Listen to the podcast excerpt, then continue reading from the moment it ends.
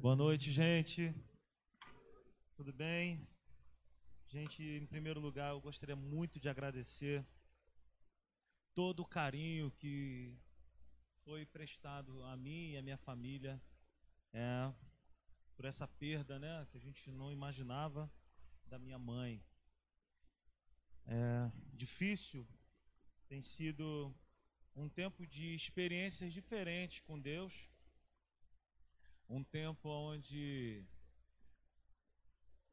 a gente tem assim estado um pouquinho mais quieto, mais quietinho, mas um tempo onde a gente tem visto o cuidado de Deus sobre nós.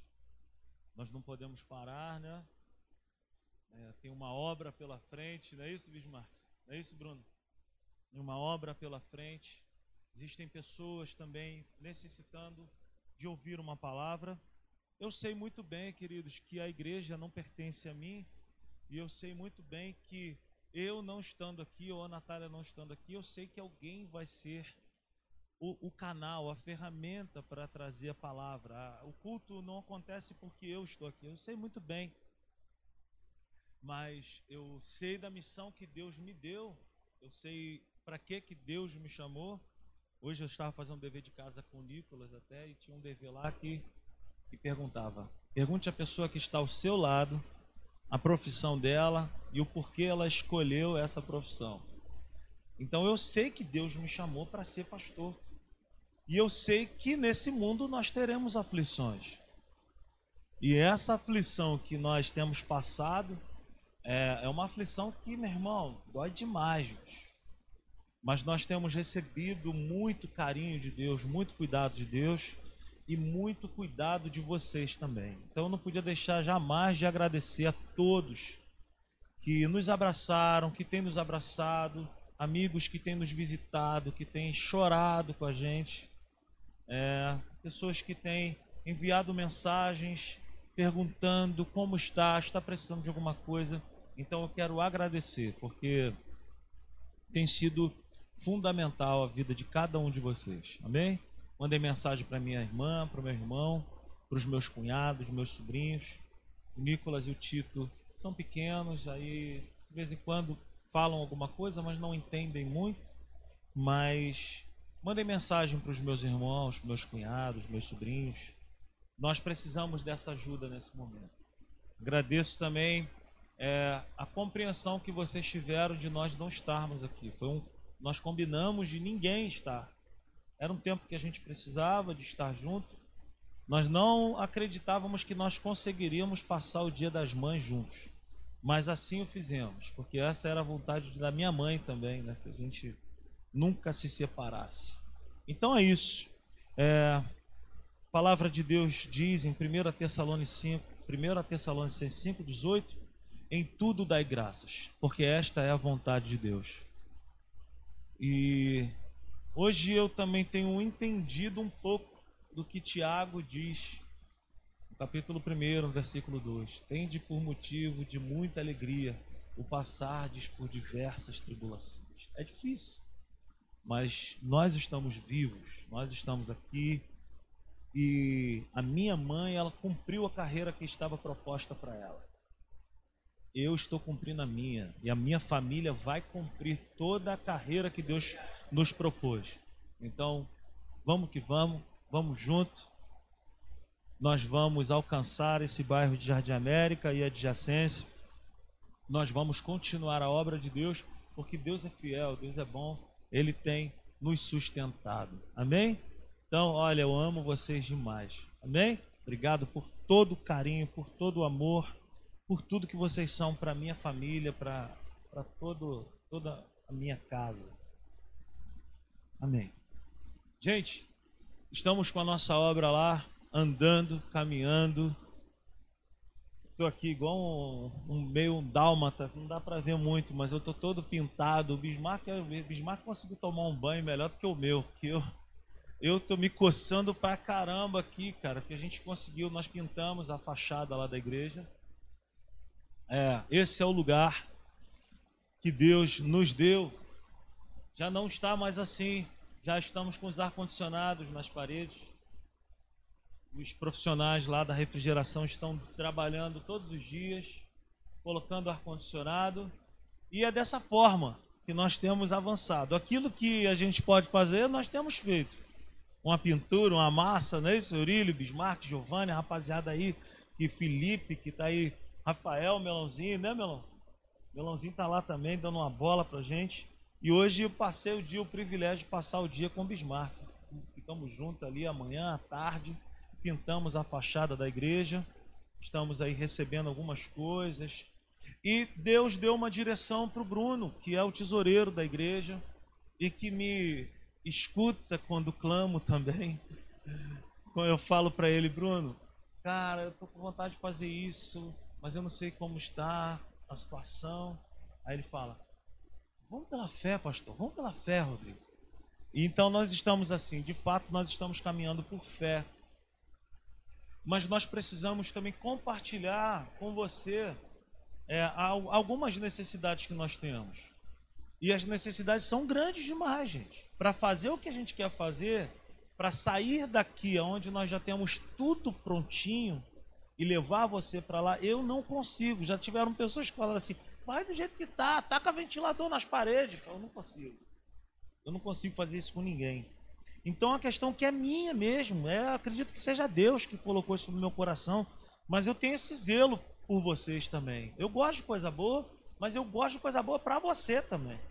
Só que para a gente poder fazer tudo que a gente tem para fazer, cara, é, a gente tem uma demanda muito grande e uma maratona pela frente. Só que essa maratona a gente precisa cumprir rápido, a gente precisa de um milagre. Então, Hoje nós recebemos uma boa notícia em relação à ferragem, que, que a gente estava meio assim, desesperado, porque a gente precisa fazer algumas coisas lá. Então Deus, assim, aos poucos está enviando. Eu quero compartilhar com você uma palavra. Vamos para o nosso Semeando com Alegria? Vamos, vamos celebrar o Senhor? Abra sua Bíblia no Evangelho de João, no capítulo 2. Evangelho de João, no capítulo 2, nós vamos fazer uma meditação. Eu tenho certeza que Deus está no barco dessa obra aí. Tenho certeza que essa obra ela pertence a Ele, ela não é minha.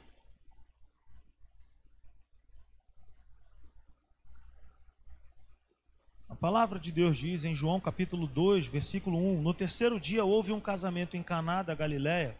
A mãe de Jesus estava ali. Jesus e seus discípulos também haviam sido convidados para o casamento. Tendo acabado o vinho, a mãe de Jesus lhe disse: Olha, eles não têm mais vinho. Respondeu Jesus: Que temos nós em comum, mulher? A minha hora ainda não chegou. Sua mãe disse aos serviçais: Façam tudo o que ele lhes mandar. Diga comigo: faça tudo.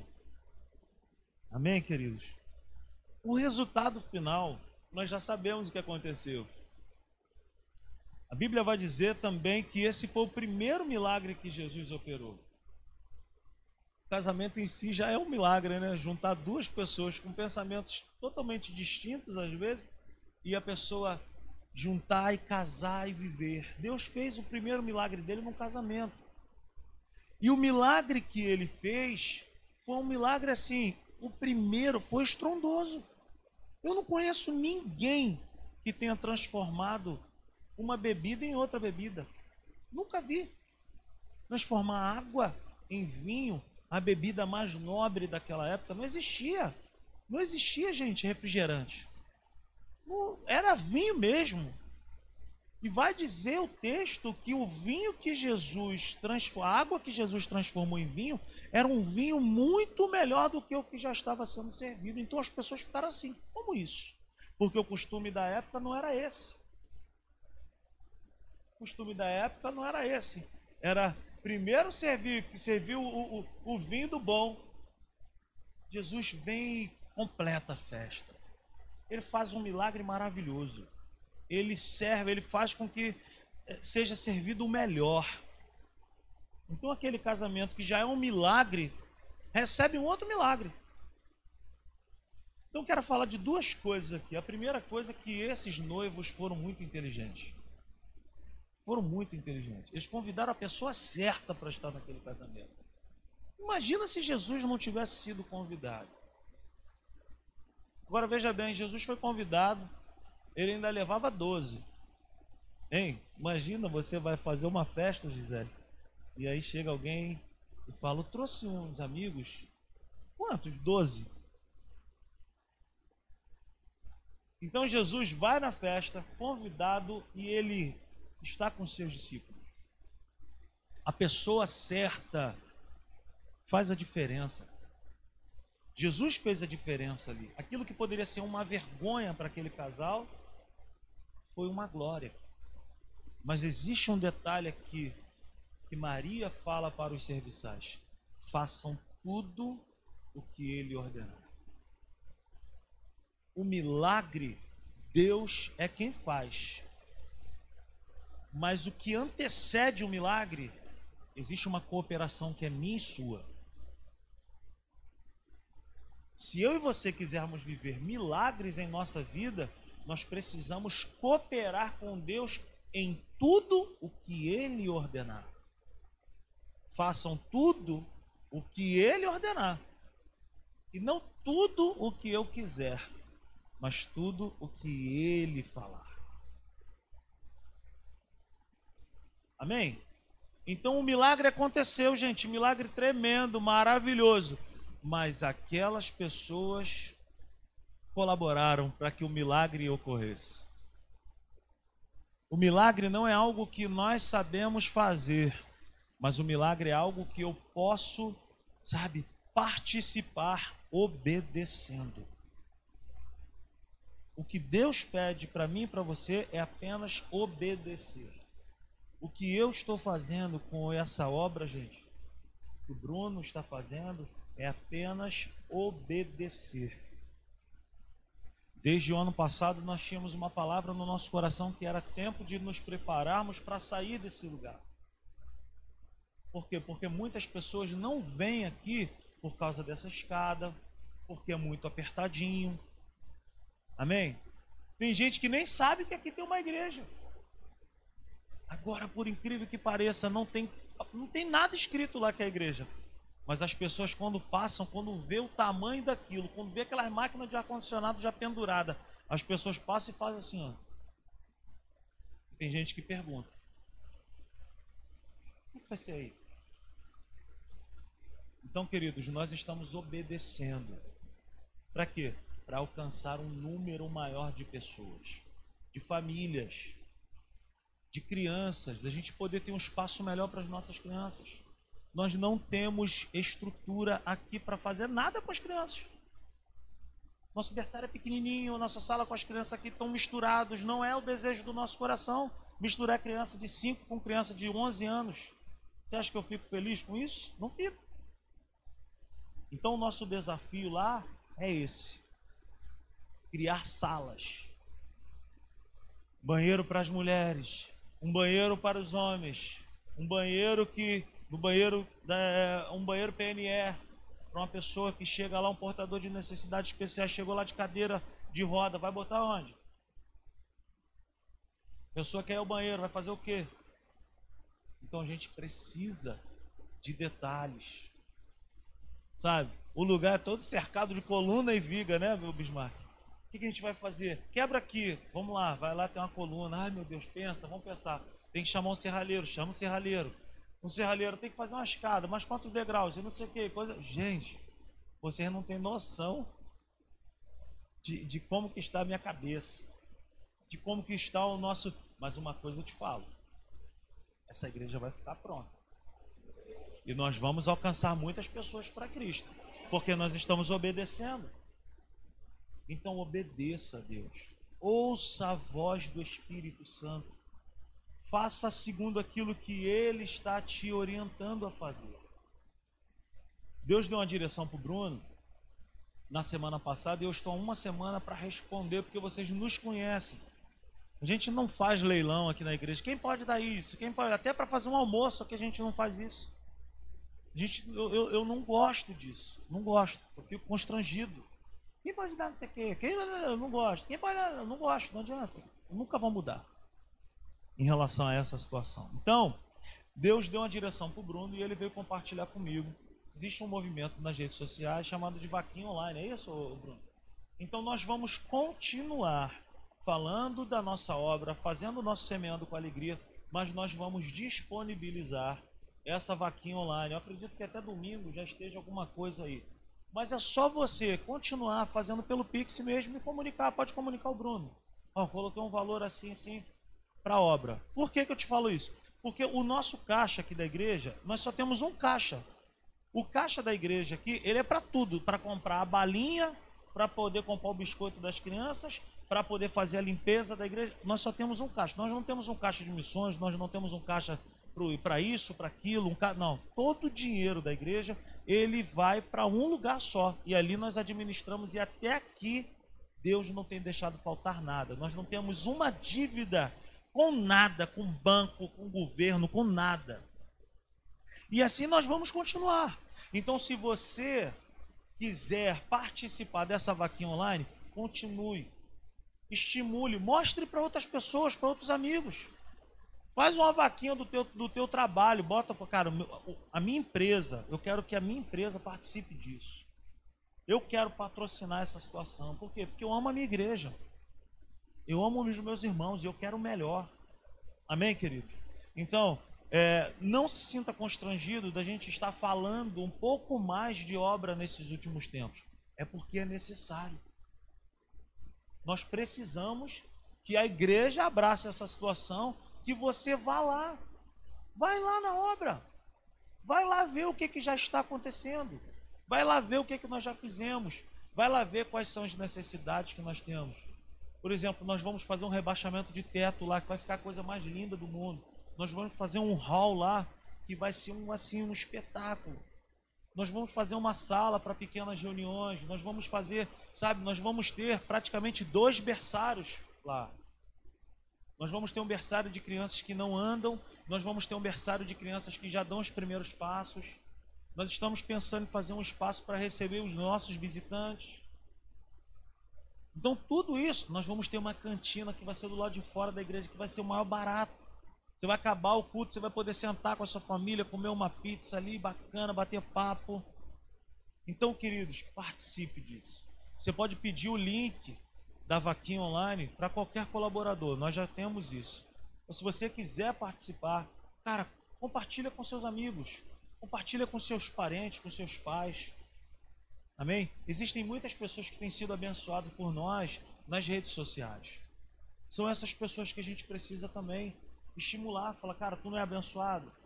Nós vamos melhorar ainda mais as transmissões. Nós estamos pensando nos mínimos detalhes. Amém? Então, se você trouxe o seu dízimo, a sua oferta, entregue ao Senhor. Ouça a voz do Espírito. Amém? Vamos orar? Quero orar. Pai, eu te dou graça, Senhor, nessa noite. Senhor, essa obra, ela não pertence a mim, Pai. Essa obra não é para o meu prazer, essa obra não é, Deus, para que nós venhamos a ostentar. Tu sabes, tu conheces o nosso coração. Senhor, eu te peço em nome de Jesus que o Senhor envie recursos para essa obra. Que o Senhor possa abrir as janelas dos céus de maneira poderosa, de maneira abundante. Que o Senhor possa enviar recursos sobrenaturais. Também, Senhor, eu te peço, faz milagre na vida financeira de cada pessoa que vai participar desse negócio, Pai. Pai, abre portas de emprego, promoções, aumentos salariais e glorifica o teu nome. Pai querido, nós te agradecemos e consagramos a ti os nossos dízimos e ofertas e declaramos até aqui o Senhor tem nos ajudado e nós vamos experimentar o melhor dessa terra em nome de Jesus. Amém. E amém. Amém? Enquanto você faz isso, eu quero reforçar um anúncio que o Didio fez, que é a questão do nosso culto pela manhã nesse próximo domingo. Esteja aqui, queridos. A gente tem percebido uma ausência muito grande de muitas pessoas. Esse culto é um culto oficial. Esse culto é um culto que é um culto da igreja. Eu sempre falo, para quem é colaborador, você tem que estar aqui. A não ser que você tenha um compromisso que você não possa. Agora, por preguiça, não dá. Ah, estava com soninho. Não vem com esse negócio, pelo amor de Deus, não fala um negócio desse comigo. Ah, eu fiquei muito cansado. Por quê? Porque eu vi uma série da Netflix inteira, uma maratona, e eu não conseguia acordar. Eu já ouvi isso. Você acha que eu nunca ouvi isso? Eu vi a série, estava tão boa, pastor. Tão legal. É, parecia, acabava, pulo, pulo o anúncio. Eu pulava o anúncio toda hora. Quando tocou o relógio para ir para o culto de manhã, eu não conseguia. Eu falei, ah, é. Legal. Então, queridos, não faça isso. Venha para cá. 9 horas da manhã, horário bom. Acaba cedo, dá para você ir para casa tranquilo, fazer sua comida. É um culto que acontece de 15 em 15 dias. Cara, eu, eu nunca vi uma igreja fazer isso. E eu já falei que isso é temporário, que chegará um tempo que todo domingo pela manhã terá culto. Isso está chegando perto. Amém? Então, se você tem fome e sede de Deus e da palavra de Deus, não perca essa oportunidade. Amém? Glória a Deus. Abra sua Bíblia comigo no Salmo de número 57. Salmos de número 57, versículo 7 apenas, e eu quero fazer uma leitura mais extensa daqui a pouco. Salmos de número 57, versículo 7. Hoje eu estava conversando com, a, com o meu compadre Nicolas de algo que aconteceu ontem, que já não, se já não bastasse essa situação da minha mãe ter falecido, a gente já está todo assim, né? Aí ontem me cai um balão na casa do meu, do, do meu irmão, pararam cinco carros aqui na porta, arrombaram o portão da casa da minha mãe, invadiram a casa, subiram no telhado, quebraram as telhas da casa da minha irmã para pegar um balão que pegou fogo e quase queima o carro do meu irmão. E aí pegaram o balão, que balão que pegou fogo, saíram da casa, deixaram a casa com o portão arrombado e foram embora. E tranquilão, show de bola, de um balão. E aí nós descobrimos quem são os, os abençoados. E para minha surpresa, dois amigão meu. Falei, que legal, né, rapaz? Que bacana. Mas a leitura que eu quero fazer é essa: meu coração está firme, ó Deus, meu coração está firme. Cantarei ao som de instrumentos. Eu quero fazer essa leitura de propósito, porque eu estava conversando com o Nicolas hoje pela manhã e eu contando essa experiência para ele e a gente dando risada disso. E eu falei para ele, Nicolas, o diabo está endemoniado. Eu falei, falei, o diabo está endemoniado, meu irmão. Ele está possesso, ele está boladão e aí ele está pensando, está querendo tirar as nossas vidas do centro. Mas não vai conseguir. Por quê, queridos? Porque a gente precisa estar firme nessa palavra. Meu coração está firme, ó Deus. Meu coração está firme, ó Deus. Meu coração está firme. Amém? E eu quero te fazer uma pergunta nessa noite: como anda a sua confiança em Deus? Como anda o seu interior? Ele está firme? Firmeza é a qualidade de, de permanecer de pé. Firmeza é a qualidade de permanecer de pé. É a qualidade de permanecer inabalável não significa ausência de tribulações, não significa ausência de adversidades, e nem mesmo ausência de oposições malignas. Firmeza não é algo que se tem no nosso corpo, no nosso físico. Tem que cuidar do corpo tem que cuidar da saúde, isso é bom. Entra na academia, vai para natação, faz hidroginástica, corre, anda, anda de bicicleta.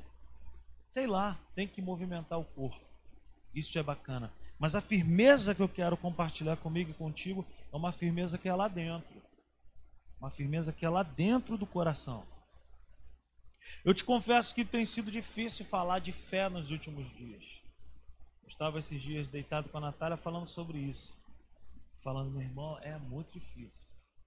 Passar por essa situação da perda da minha mãe e continuar falando sobre fé, continuar falando sobre confiança.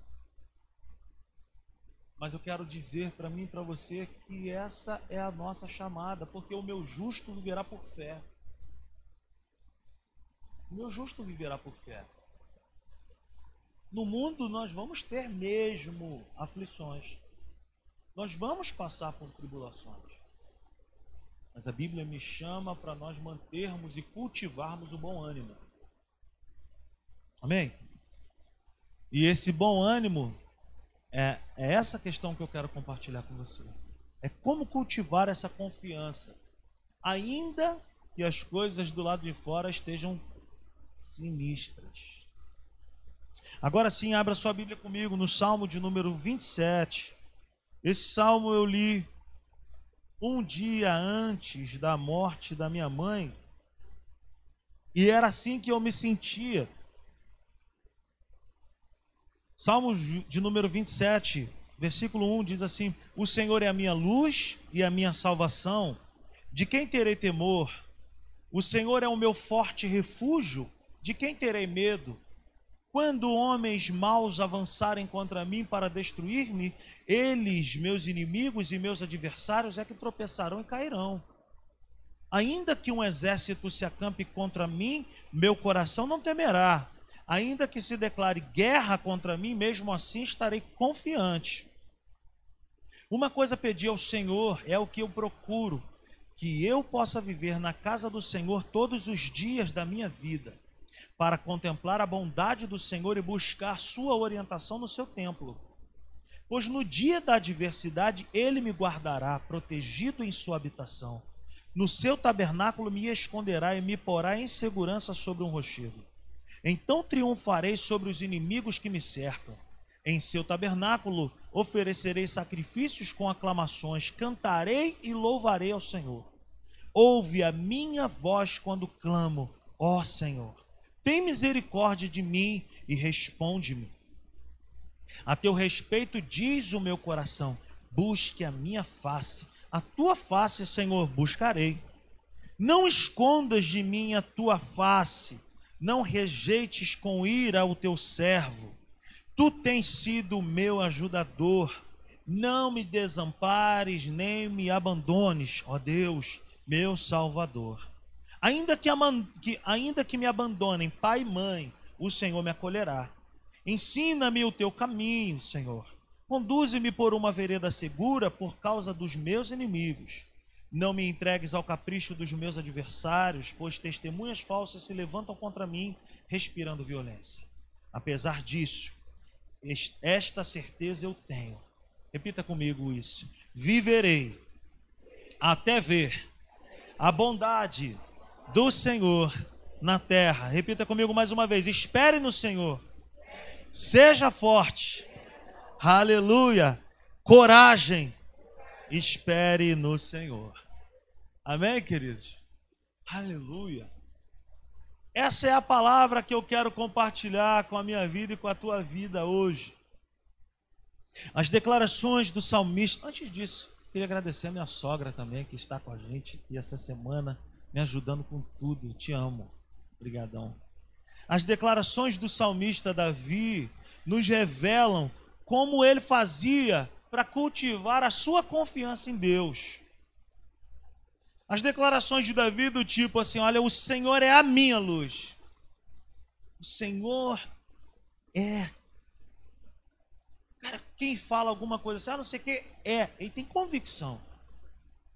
Ele está dizendo aquilo ali, ninguém arranca aquilo ali dele.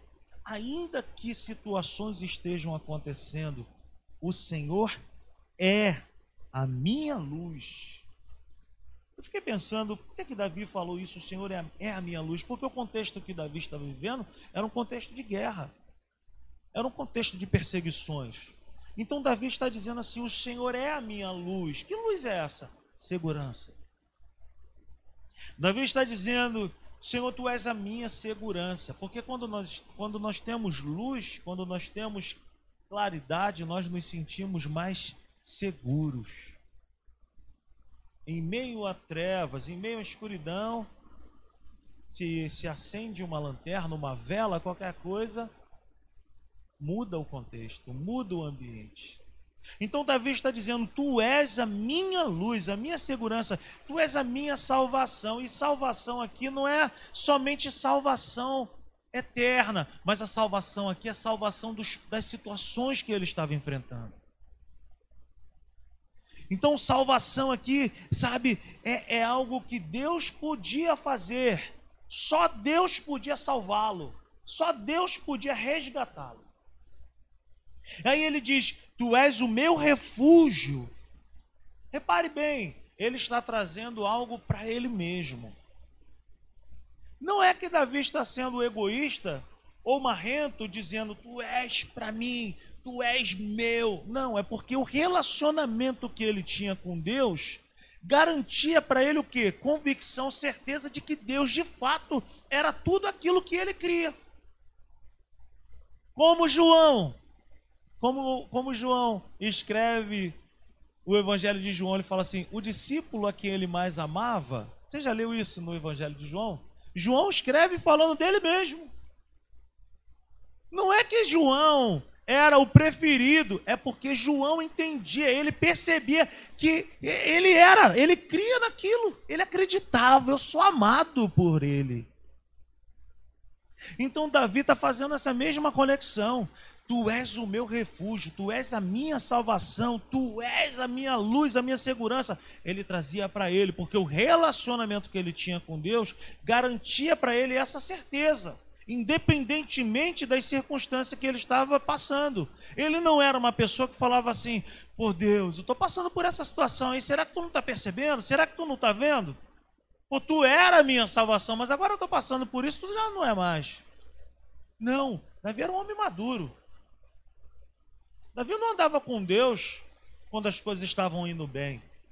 Davi era um homem convicto, meu irmão. Davi era uma pessoa que era madura, que confiava em Deus, que caminhava com Deus, independentemente do que as coisas estavam ocorrendo. Então repare isso, ele traz para si, ele declarava para ele mesmo aquilo que ele tinha de conhecimento acerca de Deus. As declarações que saem da minha boca e da sua boca, elas estão no nível do conhecimento que nós temos de Deus. Eu só abro a minha boca. Por isso que a gente tem dificuldade, até mesmo nos cultos, quando a gente fala assim, vamos fazer um minuto de palavras de louvor e adoração. Por isso que tem pessoas que ficam assim, Tu és Deus, Senhor. Tu és. És. Sabe por quê, gente? Porque falta relacionamento com Deus. Nós só podemos declarar algo para alguém quando nós temos, sabe, é, experiências daquilo. Davi dizia: Tu és a minha luz, porque de fato Deus iluminava o caminho dele. Tu és a minha segurança, porque de fato, quando ele estava sendo perseguido, Deus protegia ele. Tu és o meu refúgio. De fato, ele percebia isso. Nossa, o, o, sabe, as coisas estão terríveis, mas em Deus eu estou protegido. Então nós precisamos entender isso, cara. Perceba, se te falta palavras na tua boca na hora de adorar a Deus é por duas coisas: por falta de leitura da palavra e por falta de oração. Quando nós não lemos a Bíblia, nós não sabemos quem é Deus. E quando nós não oramos, nós não sabemos como expressar a Deus aquilo que Ele é. Por isso que muitas pessoas, quando vão orar, pessoas que oram sem ler a palavra, são orações rápidas, rasas e muitas das vezes sem fundamento. Eu já ouvi gente falar: Senhor, aumenta a concupiscência dessas mulheres. Eu já ouvi isso. Falava, meu Deus, gente. Eu já vi pessoas falando isso. Me dá mais concupiscência, Senhor. Por que, que fala isso? Porque a palavra é bonita, concupiscência. Que palavra diferente. Eu vou falar isso um dia. O dia que me deram um microfone na igreja, eu vou falar isso, aumenta a minha concupiscência. Nem sabe o que é isso. Gente. Falou uma maior besteira. Por quê? Porque não tem conhecimento, não lê a palavra, não mergulha em Deus, não conhece a Deus. Aí, quando vai orar, fala: Senhor, eu te abençoo. Cheio de sono, Senhor, eu te abençoo. Gente. Por quê, queridos? Porque falta isso, falta conhecimento da palavra e falta relacionamento através da oração. Davi declara isso, sabe? Não era uma experiência de alguém, era algo pessoal. Ele conhecia Deus assim, dessa forma. Como alguém que era presente na vida dele. Davi se relacionava com Deus como uma pessoa, e Deus é uma pessoa. Sabe, meus irmãos, Deus não pode ser conhecido somente por uma história que te contaram. Meu irmão, Jó foi um grande homem de Deus, passou por tudo que ele passou. Mas no final do livro de Jó ele fala: Antes eu te conhecia só de ouvir falar, mas agora eu te conheço de contigo andar. Deixa eu te falar um negócio: está cheio de pessoas assim hoje. Pessoas que conhecem a Deus só porque ouviu falar. Conhece Jesus? Conheço. Conheço Jesus. Conheço Deus. Veja a novela Gênesis, aí não perco um capítulo. Ah, pode assistir, não tem problema nenhum. Mas se nós quisermos conhecer a Deus de fato, não pode ser através de uma novela. Precisa ser através de um livro chamado a Bíblia. A Bíblia é a palavra de Deus, a Bíblia é a vontade de Deus para a minha vida e para a sua vida. Se não ler, meu irmão, faltam palavras. Se não ler, falta fé. Se não ler, falta convicção. Eu não posso conhecer a Deus apenas pelo que me falaram. Sabe? Por uma história que me contaram. Ah, porque eu, eu cresci na igreja. Meu irmão, tu cresceu na igreja, bacana, mas agora você precisa das suas próprias experiências com Deus. Cresça. Cresça também. Eu preciso crescer. Nós precisamos ser uma igreja madura. Nós precisamos ser uma igreja firme, constante, confiante. Nós precisamos ser uma igreja que sabe que enfrenta as oposições das trevas e desse mundo. Mas nós precisamos ser uma igreja mais calejada, mais firme, mais crossfit, né, Rafa? Não é isso? Não é isso, cara? Né, Bismarck? O Bismarck cheio de dor no corpo. O Bismarck falou para mim no crossfit hoje, falou, pô, meu irmão, só falou isso. Ô meu irmão, eu entendi tudo. Mas nós precisamos ser uma igreja mais assim, sabe? Mais calejada. Que conhece a Deus, que tem experiência com Deus. Que mergulha em Deus. Pega a palavra que lê. Que compra livro. Que compra Bíblia. Que ouve mensagem. Que sabe preparar sua própria comida espiritual que sabe dizer não quando tem que dizer não. Nós precisamos ser uma igreja assim, sabe? Mas. Aleluia. É necessário cultivar a confiança em Deus através de um relacionamento vivo e prático com Deus. A experiência de, de viver essa vida de fé com Deus é todo dia e ela precisa ser cultivada. Precisa ser cultivada. Tem que ser um relacionamento vivo, tem que ser um relacionamento prático. Estava conversando com um amigo meu ontem, eu falando, cara, Deus não, é, Deus não é um supermercado.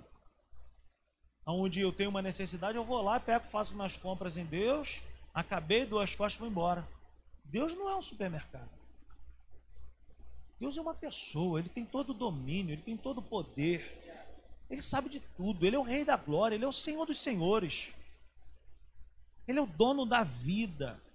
Ele é a resposta que eu preciso, Ele é a força que eu necessito, Ele é o ar que eu respiro, Ele é a cura que eu necessito, Ele é o carinho que eu preciso, Ele é o cuidado que eu preciso ter.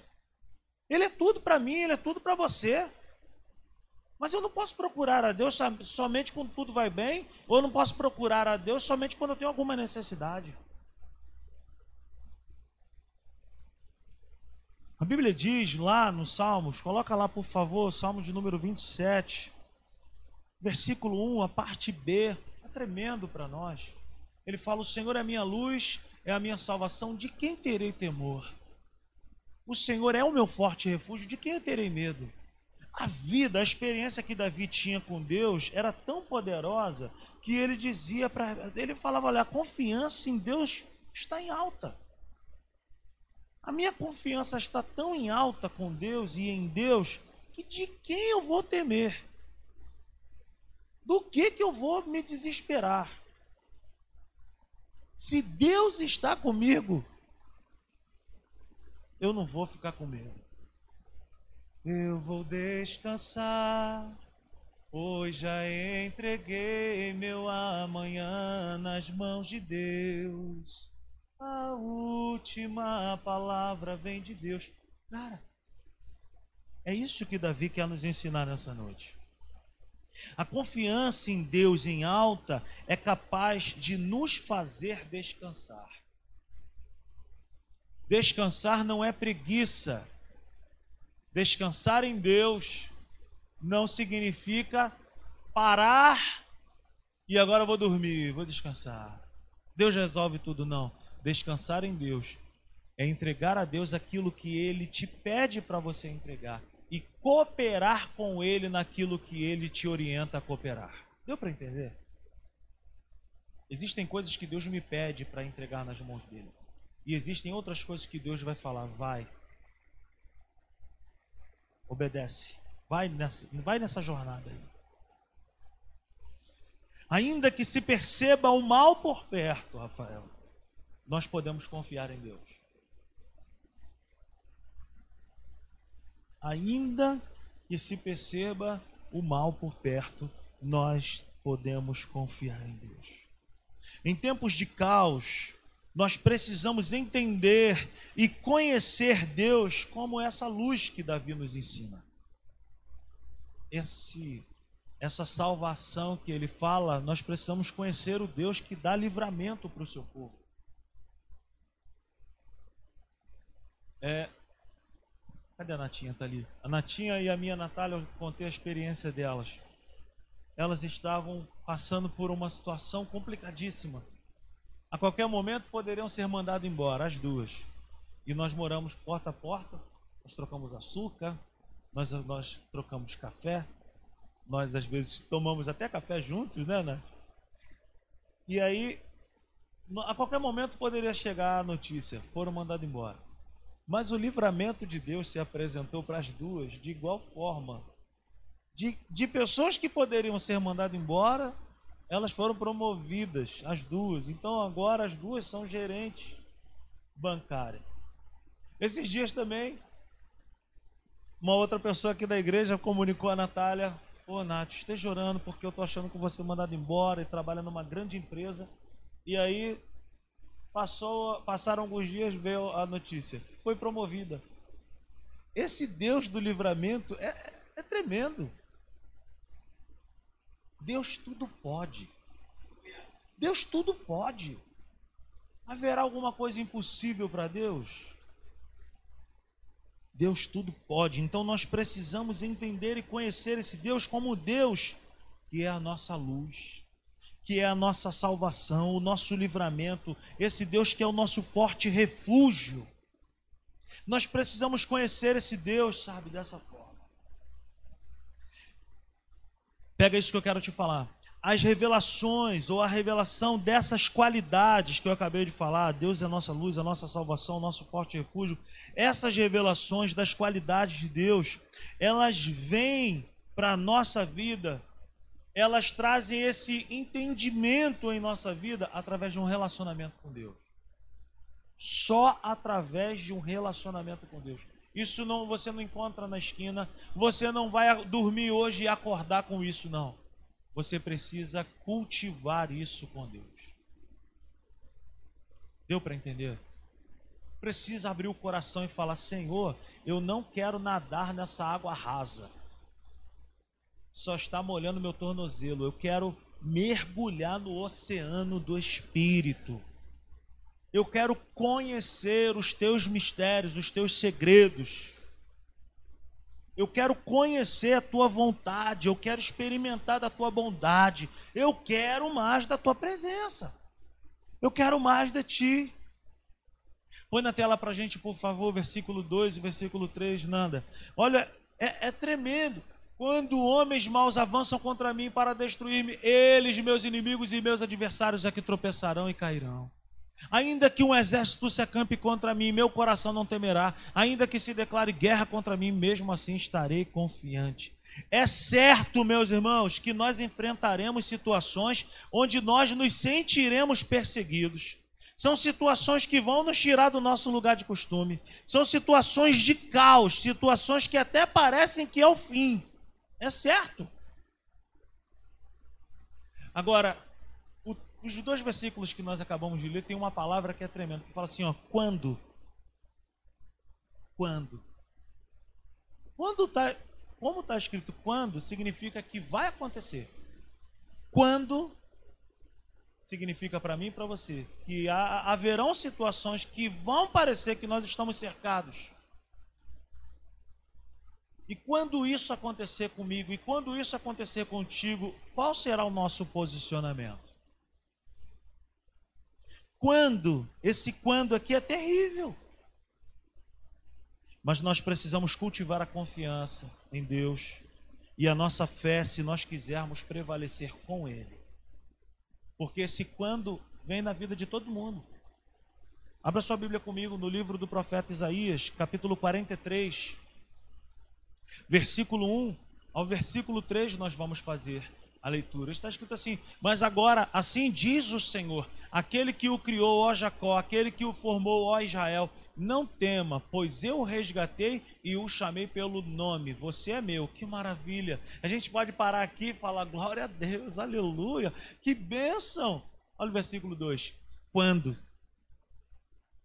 Quando você atravessar as águas, haverão situações na minha vida e na sua vida que nós vamos para vai parecer que nós vamos nos afogar. Quando você atravessar as águas, eu estarei com você. Quando você atravessar os rios, eles não o encobrirão. Quando você andar através do fogo, não se queimará as chamas não o deixarão em brasas. Não nos deixarão em brasas, mas vão parecer que nós seremos destruídos. Nós só não seremos destruídos porque Ele está comigo e Ele está contigo. Ele não nos livra do fogo, não nos livra da água, não nos livra da tempestade. Ele nos livra na água, no fogo na tempestade. Por quê? Porque Ele vai comigo, Ele vai contigo. Por que, que muitas pessoas não conseguem atravessar, não conseguem passar? Porque não convidam Ele para estar junto. Lembra do casamento que foi salvo porque convidaram Jesus? Convide a Ele. Nos momentos mais difíceis da sua vida, convide a Ele. Nos melhores momentos da sua vida, convide a Ele. Porque tanto na bonança quanto na tempestade, Ele faz a diferença. Ele faz a diferença. Deus tem uma maneira especial de nos sustentar nesse quando.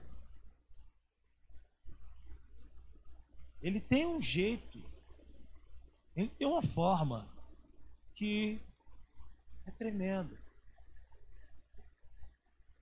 Irmãos, de fato nós precisamos guardar o nosso coração, conforme está escrito lá em Provérbios 4, 23. De tudo que tu tem que guardar, guarda o teu coração, porque dele procede as fontes de vida.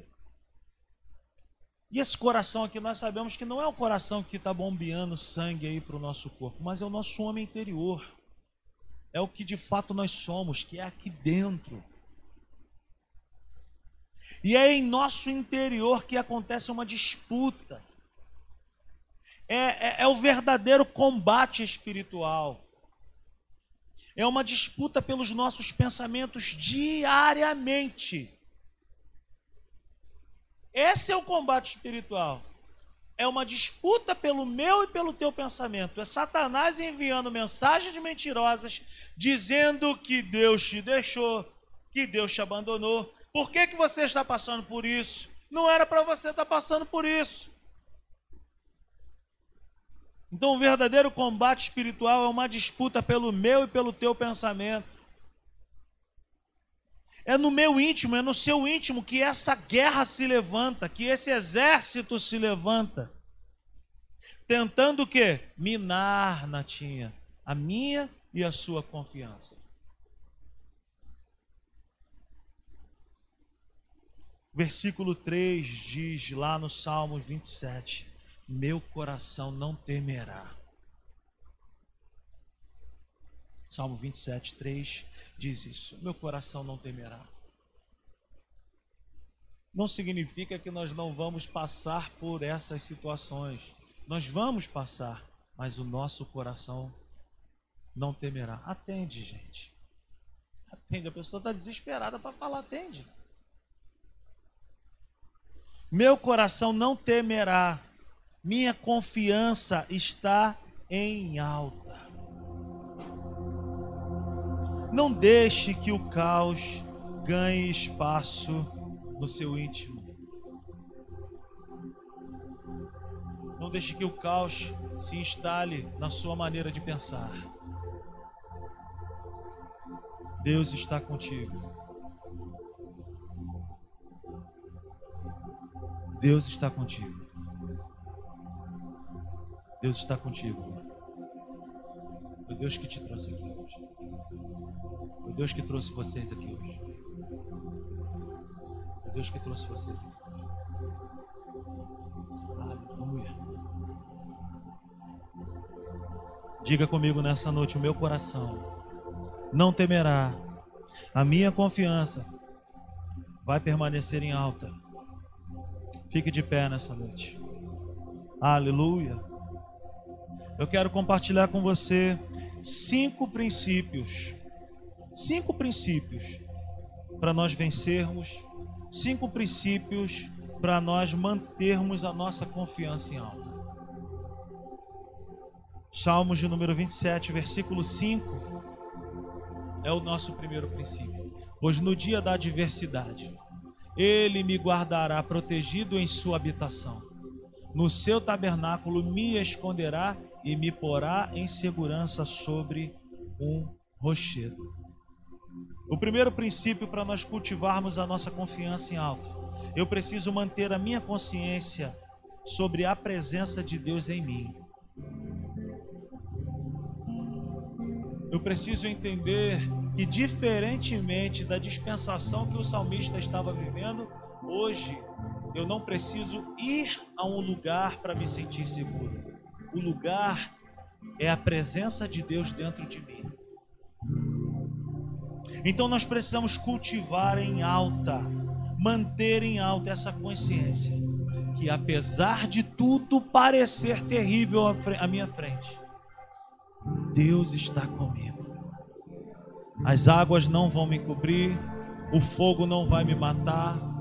Tá doendo, tá difícil, mas tu estás comigo. Aleluia.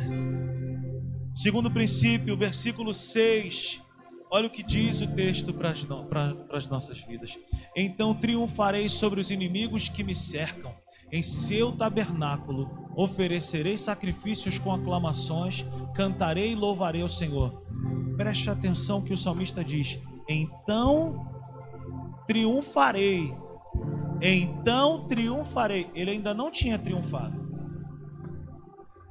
Deixa eu te falar, antes da vitória vem o louvor e a adoração.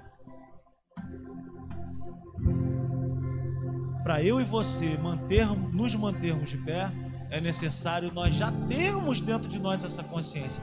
A vitória ainda não chegou, mas uma coisa eu preciso manter em alta: o meu louvor e a minha adoração. Eu preciso manter em alto. Antes da vitória chegar, cultive uma vida de louvor e de adoração. Ainda que nada tenha acontecido, louve a Ele. Louve a Ele. Terceiro princípio, versículo 7, está escrito assim: Ouve a minha voz quando clamo, ó Senhor, tem misericórdia de mim e responde-me. Queridos, não é tempo de deixar de clamar. Ainda, sabe que pareça tenebroso, eu quero te falar, continue clamando. Continue clamando, continue orando. Clamor faz bem para mim. Orar faz bem para mim e para você. Quando eu oro, quando eu clamo, quando você ora, quando você clama, meu irmão, isso aí é um benefício para nossa vida. Quarto princípio, versículo 10. Olha o que está escrito: Ainda que me abandonem pai e mãe, o Senhor me acolherá. Ainda que pareça que você está, esteja só, creia que você nunca será desamparado pelo teu Senhor, pelo teu Deus, pelo teu Pai. Parece que as coisas estão assim, que eu estou órfão, que eu estou isso, aquilo, mas uma convicção eu tenho, uma certeza eu tenho. Deus cuida de mim. Deus cuida de você. Ele está por nós, ele é por nós. Versículo 13 e versículo 14 diz assim: Apesar disso, esta certeza eu tenho: viverei até ver a bondade do Senhor na terra. Espere no Senhor, seja forte, coragem, espere no Senhor. O quinto princípio e último: mantenha a fé, concordando com Deus. Se Deus diz que é isso, é isso. Se Deus diz que não, é não. Se Deus diz para você que é aquilo ali, se Ele te prometeu, continue concordando com Ele. Mantenha a fé em Deus, concordando com Ele. Tenha paciência. Tenha convicção. Renove as suas forças nele. E por último, coragem. O socorro vem. Aleluia. Levante suas mãos comigo nessa noite. E agora sim. Será que a gente consegue fazer um minuto? Abrir os nossos lábios e declarar: Senhor, tu és isso. Senhor, tu és aquilo. Tu és isso. Tu és aquilo. Isso, flua na presença dele. Deixa ele manifestar a presença dele nesse lugar. Ou oh, abre os seus lábios, ele está aqui para te fortalecer. Ele está aqui para te renovar, para te restaurar. Ele está aqui para curar você nessa noite. Aleluia. Adore a Ele, ainda que nada tenha acontecido, ainda que você não esteja vendo nada. Deixa eu te falar, Ele está nesse lugar para ouvir o teu louvor. Adora Ele, meu irmão. Isso, deixe fluir dos teus lábios essas palavras. Aleluia. Oh, glória a Deus. Te adoramos, Senhor. Tu és digno de tudo. Tu és o exaltado. Tu és o desejado das nossas vidas. O amado do nosso coração. Em ti, Senhor, está a nossa confiança. Aleluia! Aleluia! Aleluia! Aleluia! Oh, aleluia! Senhor, em nome de Jesus, eu te peço, derrama sobre as nossas vidas nessa noite um renovo. Derrama força sobre nós, coragem, ousadia, intrepidez e um coração que espera em ti. Aleluia! E por isso, Senhor, nós te agradecemos. Por isso nós te adoramos e declaramos que nós vamos viver o melhor do Senhor nas nossas vidas. Aleluia, glória a Deus. Que a graça do Senhor Jesus, o amor de Deus o Pai, a comunhão e a consolação do Espírito Santo seja sobre as nossas vidas hoje e para sempre. Que o Senhor te abençoe muitíssimo. Amém e amém. Até domingo às nove da manhã. Deus abençoe a sua vida. Beijo no coração. Tchau, tchau.